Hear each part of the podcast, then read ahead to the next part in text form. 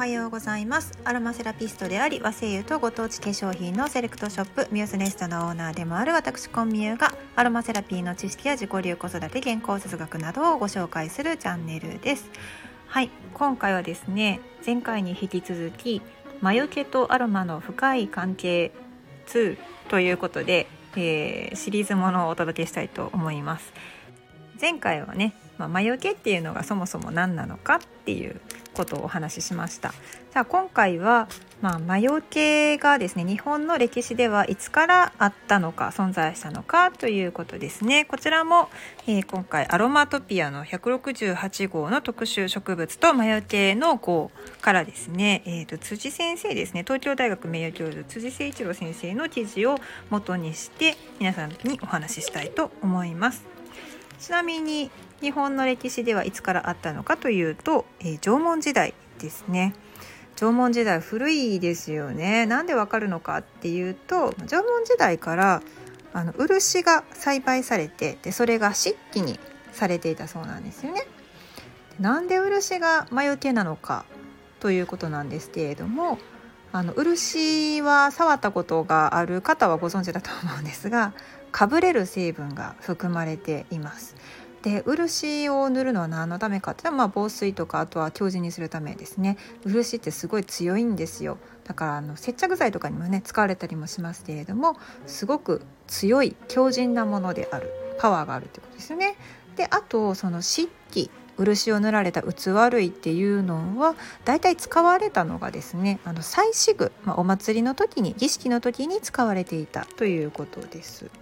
で漆の色もですねポイントであの黒い漆とあと赤の色で、ね、朱色みたいな色が出ますよね。であの漆の色がですね表してるのが陰と陽、ね、あと男と女とか月と太陽とかねそういう陰陽うん、陰陽かな?五行の考え方で、まあ、合体すると大きなパワーを持つというふうに考えられていたとのことです。うんなるほどねっていうことですよね。あの辻先生の記事の中にはその他にも結構ね栗とかね庭床とかねいろんな洗脳とかねいろんな植物が出てくるんですけどその中であそういえばっていうのがあの桃ですね。うん前回も少しねお話ししましたけど桃の核の、あの部分を火で炙ってですねでその割れ方で吉居を占っていたっていうのがあるんですが桃って聞いてなんか魔除けに使われるとかいうねイメージなんか意外やなっていうふうに思われるかもしれません。でもあのよくよく考えたら中国では桃って不老不死のお薬になってましたよね。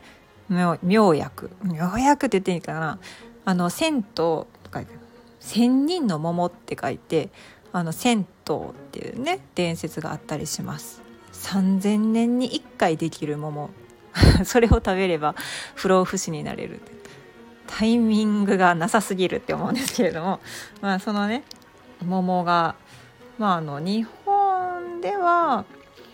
うん古事記に出てきてたりします。うん。あの今でもその桃の木から作ったお守りっていうのは結構あったり存在したりとかするみたいなんですけれども「古事記」の中に出てくるお話として有名なのはあのイザナギの御事ですよね。あの奥さんとラブラブすぎてですねあの奥さんが亡くなっちゃった後に黄泉の国に迎えに行って生き返らせたいんじゃって言って行って 迎えに行ってであのね地上こっちの国に帰ってくるまで黄泉の国からの道は絶対振り返らないでくださいねって頼まれてたのに振り返っちゃってで奥さんがそうなったらもうあのドロドロゾンビみたいになっててですね。あのギャーって言って「やっぱごめんなさい」って言って自分だけ 帰ってくるっていう話なんですけどその時にすごいかいつまで話しました。なんか怒られそうな気がする。でもそんな内容なんですよね。でその時にあの黄泉の国からあの鬼に追っかけられたりしたんですけれどもこう自分が逃げる時にその鬼に対して投げたのが桃やっていう風に言われています。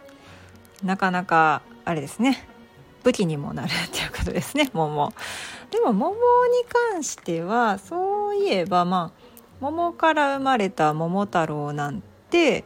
言ったらまあ桃が流れてきている時点であのすごく嬉しいことですよねおばあさんたちにとってはしかも桃から子供が生まれるなんてことはもう本当にその神聖なものが生まれたわけですね桃太郎は。うん、でものすごい元気にすくすく育って鬼まで退治して帰ってきましたもんね確かにね。ということは桃の実を蒸留したあの桃のねウォーター芳香蒸留水は作れるんですよ。で桃の精油っていうのは存在してないんですけれどもこの方向蒸留水って